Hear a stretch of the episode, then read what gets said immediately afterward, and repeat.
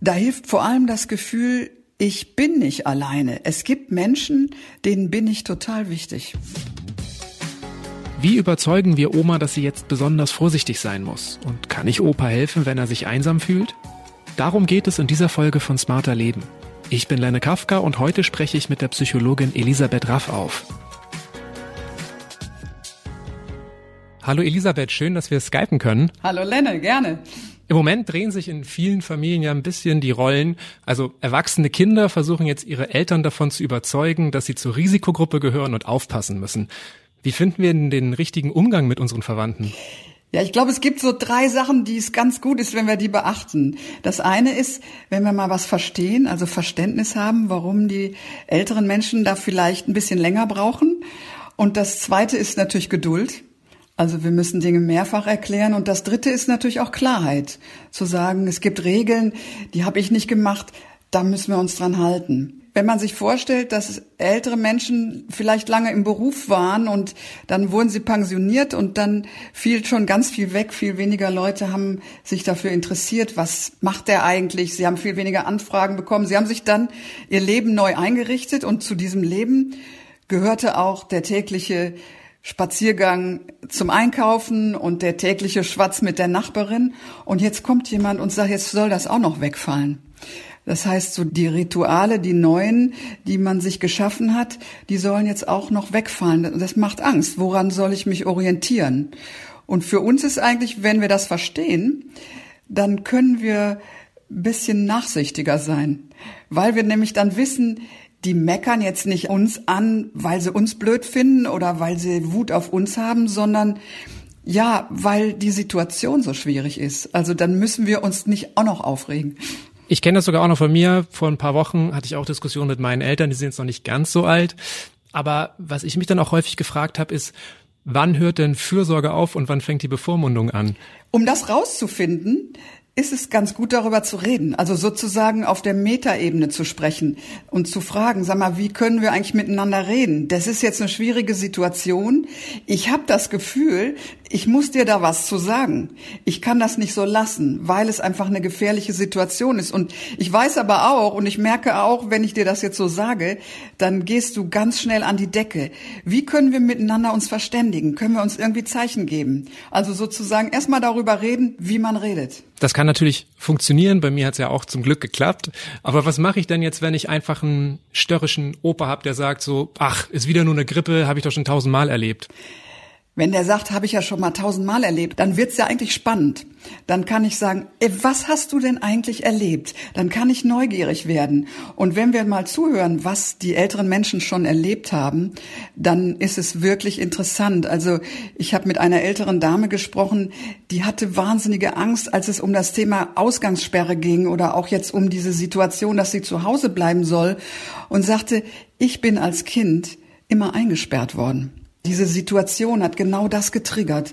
Oder auch andere Situationen, jetzt dieses, die Menschen wechseln die Straßenseite, wenn die uns sehen, ja.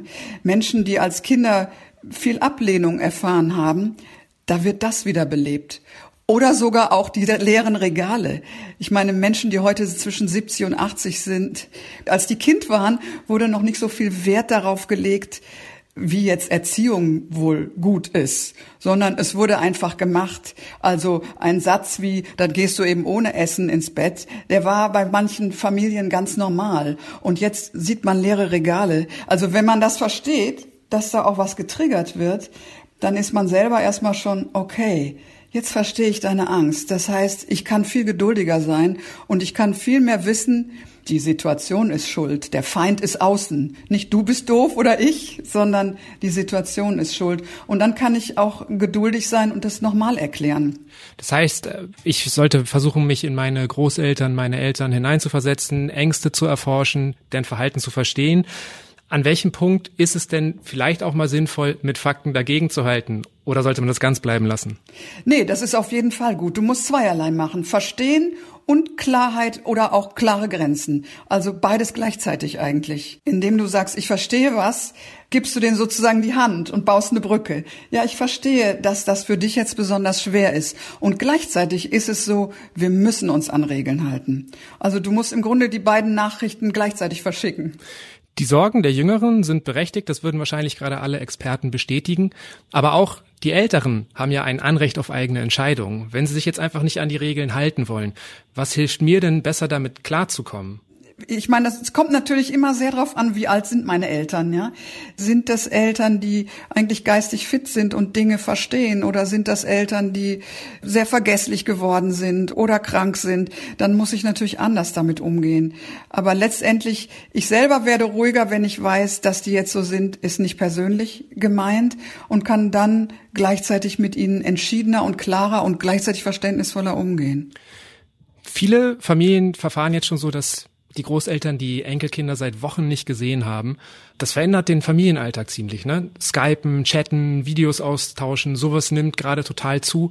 Was sollten denn Familien jetzt bei dieser Art der Kommunikation beachten?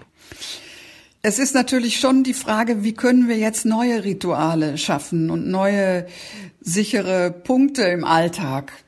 Aber es ist ja in vielen Familien so, die hocken ganz dicht aufeinander.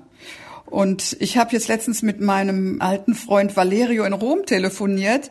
Der ist mit seinen zwei Töchtern und seiner Frau seit mehreren Wochen eingesperrt.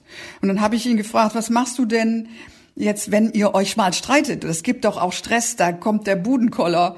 Und dann sagt er, wir haben das alles geregelt, das haben wir auch geregelt. Jeden Tag darf einer ausflippen. Und das geht reihum. Das Einzige, was man nicht darf, ist sich irgendwie verletzen, respektlos sein. Aber auch der Stress und das Ausflippen gehört dazu und das haben wir einfach so ein bisschen sortiert. Die Großeltern oder Eltern sitzen oft eher allein irgendwo. Sollte man sich dann aus Pflichtgefühl auch trotzdem jetzt häufiger bei Verwandten melden oder ist es auch einfach okay, mal zu sagen, nein, es ist jetzt gerade so stressig, wir können es gerade nicht leisten? Das ist auf jeden Fall auch okay. Manchmal hilft ja auch, wenn man den Großeltern das sagt, dass man sagt, ich bin in Gedanken bei dir, ich denk an dich, ich bin nur gerade in einer stressigen Situation und kann mich nicht so oft melden. Also wenn die wissen, warum ich mich nicht melde, hilft das manchmal sehr. Also zu verstehen, das ist jetzt nicht, weil mein Sohn mich vergessen hat, sondern weil der gerade so viel zu tun hatte. Glaubst du denn, dass jetzt diese Online-Kommunikationswege auch neue Chancen für Familien bieten? Das auf jeden Fall. Ich meine, wenn man jetzt sich überlegt, wenn man konzentriert eine Stunde miteinander skypt, so ein konzentriertes Gespräch nur aufeinander bezogen, hat man im Alltag selten. Ja. Gleichzeitig ist es natürlich auch so diese Frage, was kann man noch machen, ja, außer jetzt telefonieren oder so. Ich habe letztens mit Freunden gesprochen, die haben gesagt, wir machen immer so eine Challenge für unsere Kinder. Diese Woche haben sie zum Beispiel jonglieren. Und dann besorgen die Eltern sogar einen Experten, der dann das beurteilt, wie gut die jonglieren. Die müssen einen kleinen Film davon machen, der wird dem Experten geschickt und dann wird das bewertet. Und man kann natürlich auch mit Großeltern eine Challenge machen. Also wenn jetzt Enkel sagen, sollen wir uns jeden Tag einen Begriff ausdenken, zu dem jeder von uns was schreibt? Was fällt dir zum Thema Schule ein? Ich schreibe, was mir einfällt oder zum Thema Sammeln oder Orient oder Fußball, egal. Und dann schicken wir uns Briefe. Also wenn man da kreativ ist und überlegt, wie können wir noch Kontakt halten und was können wir jetzt Neues machen, kann das richtig Spaß machen. Und man erfährt was voneinander. Je länger die Situation anhält, desto größer wird die Sehnsucht und wahrscheinlich auch desto geringer die Vernunft. Wie können wir das denn jetzt Oma und Opa leichter machen, dass sie auch weiter Abstand halten, auch wenn jetzt vielleicht zum Beispiel das Kontaktverbot aufhört? Das wird nicht so einfach sein. Ich glaube, dass es immer wieder wichtig ist, das zu sagen und auch zu wiederholen und gleichzeitig auch zu sagen, wie können wir uns anders unsere Zuneigung zeigen, ja? Was ist auch ein Liebesbeweis? Wir können uns das sagen, wir können Worte finden, wir können Zeichen finden. Wie können wir uns das zeigen? Anders zeigen als jetzt uns zu umarmen. Und gleichzeitig kann man aber auch sagen, es ist auch echt schwer in der Situation, wo man so unsicher ist und so viel in Frage gestellt ist, würde man so gerne zusammen sein. Und genau das Gegenteil ist jetzt richtig. Das muss man auch erstmal kapieren. Das ist für jeden Menschen schwer. Also manchmal gibt's ja nicht sofort eine Lösung, aber manchmal hilft sozusagen die Angst oder die Sorge auf mehrere Schultern zu verteilen und zu sagen, ja, das geht uns allen so. Und das ist auch echt nicht einfach. Wer spricht denn das eigentlich am besten an? Also sollte ich als Kind mit meinen Eltern sprechen oder kann es vielleicht auch sinnvoller sein, dass das Enkelkind Opa oder Oma mal drauf aufmerksam macht, zu sagen, hey, ich bin ja nicht aus dem Leben, ich bin ja nicht weg, das dauert ein paar Monate und dann sehen wir uns wieder? Ja, also der, der das Bedürfnis danach hat, ja. Ich würde jetzt nicht die Enkelkinder sozusagen funktionalisieren und sagen, du musst das jetzt machen, auf mich hört der nicht. Das würde ich nicht machen. Aber wer möchte ihm das gerne sagen? Mit wem hat er eine gute Verbindung, der Opa oder die Oma? Und wo gibt's einen guten Kontakt? Mit wem gelingt das Gespräch gut? Und wer hat einfach auch das Bedürfnis, das nochmal klarzustellen? Wir reden zwar oft von Großeltern im Plural, aber im Alter sind viele Menschen alleinstehend. Was hilft den Betroffenen, der Angst vor Einsamkeit entgegenzuwirken? Da hilft vor allem das Gefühl, ich bin nicht alleine. Es gibt Menschen, denen bin ich total wichtig. Also Einsamkeit ist ja so das Gefühl, ich habe niemandem, dem ich wichtig bin und eigentlich ist es egal, was ich mache. Also wenn es schlimmer wird sogar, ist es egal, ob ich überhaupt noch lebe. Und diesem Gefühl entgegenzuwirken, ist einfach zu zeigen, nein, es ist überhaupt nicht egal. Du bist uns sehr, sehr wichtig und das zeigen wir dir durch Gesten und durch Worte. Was ja auch so ein bisschen mit reinspielt, ist, dass gerade Menschen im Rentenalter, wenn die ihre Enkelkinder betreut haben, dann wurden sie ja auch gebraucht von der Familie. Wie kann man denn als Familie, Oma und Opa jetzt irgendwie zeigen, hey, du bist nicht eine Last, du bist auch weiterhin wertvoll wichtig für uns als Familie? Ja, man kann natürlich sagen, ey, wir vermissen dich richtig. Ohne dich ist das Leben hier wirklich richtig anstrengend. Also wir hätten dich gerne und wie können wir uns vielleicht auch was rüber retten?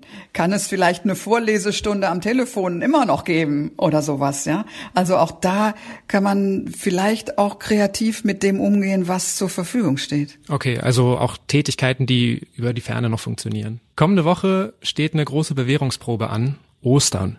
Das ist ja eine von diesen Feiern, wo Familien eigentlich in der Regel zusammenkommen, Rituale, Traditionen pflegen, großes Festessen, Ostereier suchen. In diesem Jahr wird das eher klein ausfallen. Sollten wir als Familie dann vielleicht ganz bewusst Ersatzrituale einführen? Ja, es ist auf jeden Fall schön, sich zu überlegen, was können wir stattdessen machen. Ja? Vielleicht haben wir früher immer die Ostereier zusammen mit den Großeltern gefärbt oder die, zumindest das Ostereier suchen haben wir gemeinsam gemacht. Und vielleicht kann man tatsächlich sich was ausdenken, sagen, komm, das können wir auch bei Skype zusammen machen. Und dann können wir uns unterhalten, wie wir jetzt die Eier färben, welche Farben die haben sollen und vielleicht auch, welchen Nachbarn wir damit diesmal eine Freude machen. Oder wir stellen uns dann gegenseitig die Eier hin. Das dürfen wir ja, wenn wir nicht so weit auseinander wohnen. Weißt du schon, wie es bei dir in der Familie dieses Jahr laufen wird? Meine Tochter ist nicht da, die ist in Hamburg und die wird da auch bleiben. Und meine Mutter ist alleine, die ist 94 äh, und lebt mit einer polnischen Betreuungskraft zusammen, glücklicherweise. Und ich werde wahrscheinlich hinfahren, alleine und werde in den Garten gehen, auf Abstand und werde mit ihr vielleicht eine Tasse Kaffee trinken. Okay, weil das geht ja auch immer noch, darf man nicht vergessen. Mit Mundschutz und Handschuhen. Das war's mit Smarter Leben für heute. Und falls Sie noch mehr Infos zur Corona-Pandemie hören wollen, dann empfehle ich Ihnen den neuen Spiegel Auslandspodcast 8 Milliarden mit Host Juan Moreno. In der ersten Folge spricht er mit Bernhard Zandt, dem Spiegel-Korrespondenten in China, darüber, ob das Land die Corona-Krise wirklich schon überwunden hat. Und die nächste Folge von Smarter Leben gibt's dann morgen auf spiegel.de sowie in allen gängigen Podcast-Apps. Zum Beispiel bei Spotify oder Apple Podcasts. Bei dieser Folge wurde ich unterstützt von Sebastian Spalleck und Sandra Sperber und unsere Musik kommt von Audioboutique. Tschüss, bis morgen.